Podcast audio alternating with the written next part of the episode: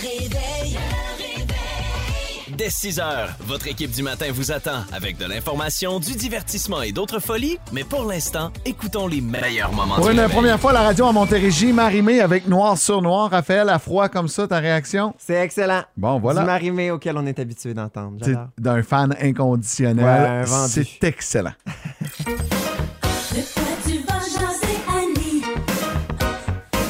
Ouh, yeah. Les Emmy Awards récompensant la télévision américaine se sont déroulés le 15 janvier dernier et c'était le 75e anniversaire de l'événement. Ordinairement, c'est présenté en septembre, mais la cérémonie a dû être retardée euh, due à la grève des scénaristes. Ils ont décidé pour leur anniversaire de lister les 75 événements marquants de la télévision américaine.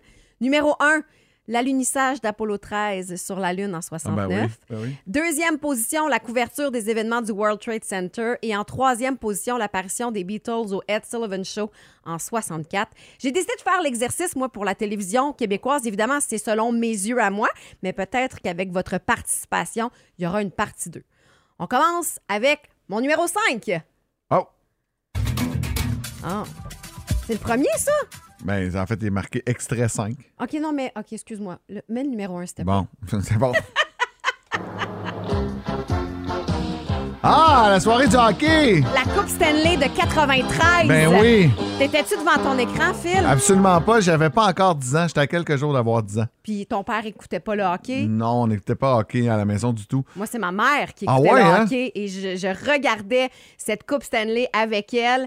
Euh, le 9 juin, plus précisément, le CH gagne face aux Kings de Los Angeles. Patrick Roy est dans les buts. Toute ma rue regardait cette émission-là. C'était vraiment une belle soirée d'été puis euh, un moment très, très, très marquant. C'est sûr. Numéro 2. C'est pas Jean les filles de Calem? Ouais, c'est ça, hein? La scène torride des chevaux dans les filles de Caleb. si tu voulais aller à l'urgence à la fin des années 80, c'était le jeudi soir à 20h que tu risquais de passer très, très vite parce que tout le monde regardait les filles de Caleb, dont cette fameuse scène. 20 épisodes de 45 minutes réalisés par Jean Baudin, d'après le roman d'Arlette Cousture.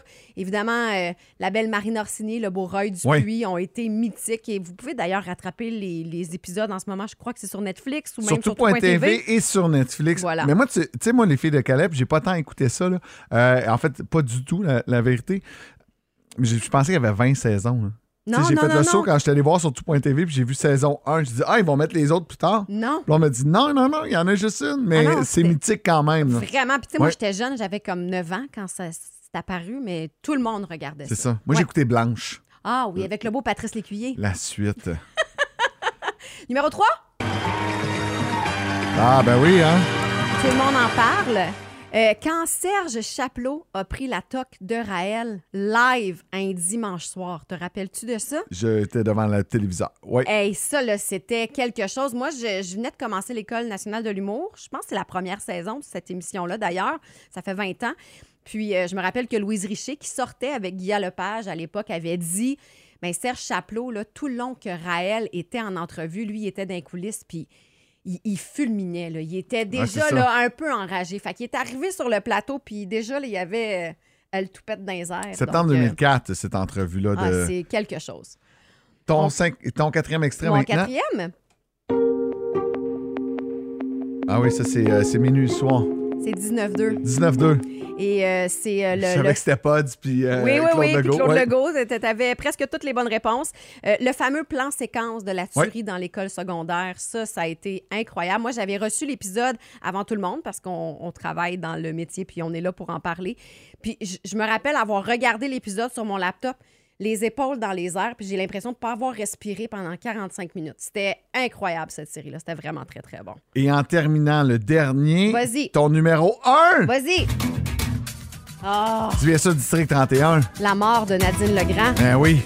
Moi, j'ai pas- j'écoutais pas euh, dans ce temps-là District 31, puis tu sais, j- quand j'ai binge-watché pendant la COVID, je savais qu'elle mourait à la fin. Ouais, tu le savais déjà avant de le commencer. Exactement, ouais. Mais si vous en avez des moments marquants à la télé, n'hésitez pas, n'hésitez pas, textez-nous au 22666, j'ai hâte de vous lire. Ouais, c'est cool, tu nous as fait voyager dans le temps un Restez peu là. ce matin. Dès 6 heures, l'équipe du réveil vous attend pour bien démarrer votre journée avec la plus belle variété musicale au cœur de la Montérégie.